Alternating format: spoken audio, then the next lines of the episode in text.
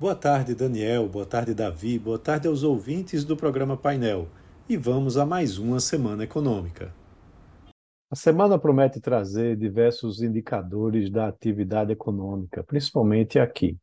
Na segunda-feira vai ser realizada a divulgação da balança comercial e os dados do CAGED, né, que apontam a geração de emprego formal.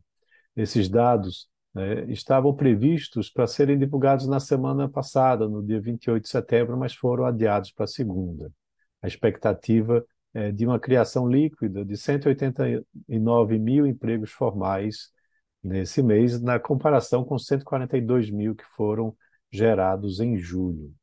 Na terça-feira, vai ter a divulgação do Índice de Preço ao Consumidor, do FIP, né, e os dados da pesquisa industrial mensal do IBGE.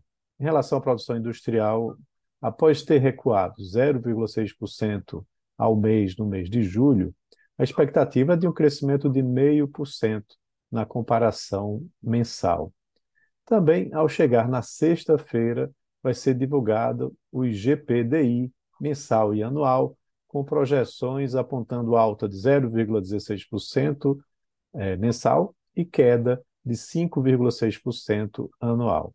A balança comercial vai ser divulgada logo na segunda e o saldo comercial deve apresentar um novo recorde. As exportações devem chegar em 29,2 bilhões de dólares, principalmente dos produtos agrícolas, como milho eh, e também o petróleo, e as importações devem alcançar 19,9 bilhões de dólares, trazendo um superávit comercial em 12 meses na casa dos 85,8 bilhões de dólares, um novo recorde, e ainda somente até o mês de setembro, ou seja, podendo aumentar até o final do ano. Na sexta também vai ter a apresentação pela Anfávia da produção e venda de veículos do mês de setembro, e na agenda política o destaque é o avanço de discussões sobre possíveis medidas do governo em aumentar suas receitas necessárias para o cumprimento da meta de déficit zero em 2024. Na agenda internacional, lá nos Estados Unidos, a semana vai ter a divulgação de dados do índice PMI, do S&P Global e também o ISM da indústria de transformação, os dois na segunda-feira. Os mesmos, os mesmos indicadores referentes a setembro serão divulgados também pela Alemanha, Reino Unido e zona do euro na mesma data.